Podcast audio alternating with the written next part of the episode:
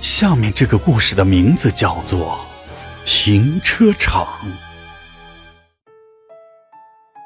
这件事儿呢，要从金德珍和她男朋友租房子、搬新家开始说起。为了离公司近一点儿，他们在一个大学新村的校区租了一套两居室，那里也算得上是一个高档小区。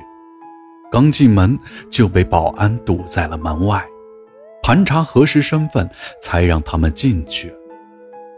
小区上面是没有停车位的，来到地下停车场，虽然麻烦了点儿，但物业管理够严格，住着也安心。他们按照指示牌把车开进了地下停车场。车子开到地下的时候，就看到了一些奇怪的东西。这金德珍把看到的指给了李宗平看。李宗平他自己也看到了，也感觉这个地下停车场非常的诡异。停好车，他们就走了过去。在小区的地下停车场中心位置，竟然有一个凉亭，而且占地面积还很大，四周用围墙围着，没有进去的入口。李宗平就开玩笑地说：“那个凉亭没有入口。”又建在地下，一定是给鬼用的。本来地下看见这个古怪的凉亭，就让金德珍心里发毛，就让她老公不要开这种玩笑。李宗平非但不听，还要进去拍张照。就在他跨上护栏的时候，身后的保安拦住了他们。保安说：“那个亭子不能进去。”还没好气地问他们是不是看不懂警示牌。听那个保安一说，他们才发现，在围栏上确实有一块牌子，写着“不得入内”，只是上面积满了灰尘，很难发现。李宗平就问那个保安：“这为什么要在地下修一个亭子呢？”保安看他们是新搬来的，对小区的情况不太了解，正想对他们解释，这突然他的对讲机响了。有人喊他过去帮忙，急匆匆的就走了。他特别强调，千万不要进那个亭子。李宗平觉得那个保安神神叨叨的，不过心眼儿还挺好的。走出去挺远了，还回头告诉他们上楼的电梯有一部不好用。那个保安的语气和样子让金德珍感觉很紧张。他们拿着东西来到电梯间，按了北面的电梯，等了好大一会儿，电梯也没下来。李宗平等得不耐烦，就去坐西边的那部电梯。金德珍很在意那个保安说的话，想拦住他，可是那部电梯已经打开了。金德珍看老公走了进去，自己也不敢一个人待在停车场，这没办法。只能一块进了电梯。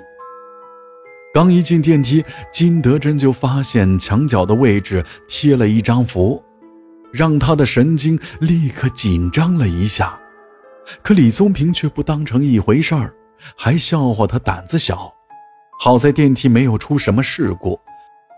住了几天之后，金德珍在楼下遛狗的时候认识了同小区的一位张阿姨。混熟了之后，他开始向张阿姨打听地下停车场凉亭的事儿。说到这个凉亭，张阿姨显得有些紧张，说那个亭子可邪门了。据说在小区建设的时候，曾在工地上挖出了大量的人骨，为了去晦气求平安，开发商还请了道士做法超度。小区虽然顺利竣工了，可是并不太平。总是有车莫名其妙的会从坡道上冲下去，而每次出事儿的地方，正是动工时挖出大量人骨的地方。其中有一位姓刘的住户从坡道上撞了下去，当他从车里爬出来的时候，看到眼前站了很多人，那些人有老有少，可是全都没有腿。他开始以为自己是撞懵了。出现了幻觉，可当他揉了揉眼睛，那些人依然还站在他面前。大概过了有几分钟，突然就消失不见了，而且还不止一个人看到过那些东西。小区业主集体找开发商，请人在那儿盖了一个凉亭，说是镇住这些鬼魂，不让他们出来。而且亭子建好之后，也确实没有再有邪乎的事儿发生，只是那亭子阴气重，所以围起来不让人随便进去。自从知道那个亭子的来历之后，金德珍每次从旁边经过都感觉到不舒服，不知道是不是心理作用。虽然他有意躲过那里，可最终还是遇到了诡异的事儿。那一次，金德珍和李宗平趁着清明假期，跟朋友一起出去玩了几天。回来的时候，李宗平喝多了，由金德珍来开车。他把车子停到了停车场。李宗平下了车之后，就晃晃悠悠地往那亭子那边走，硬是要借着酒劲儿拍几张照片。金德珍想上前阻止他。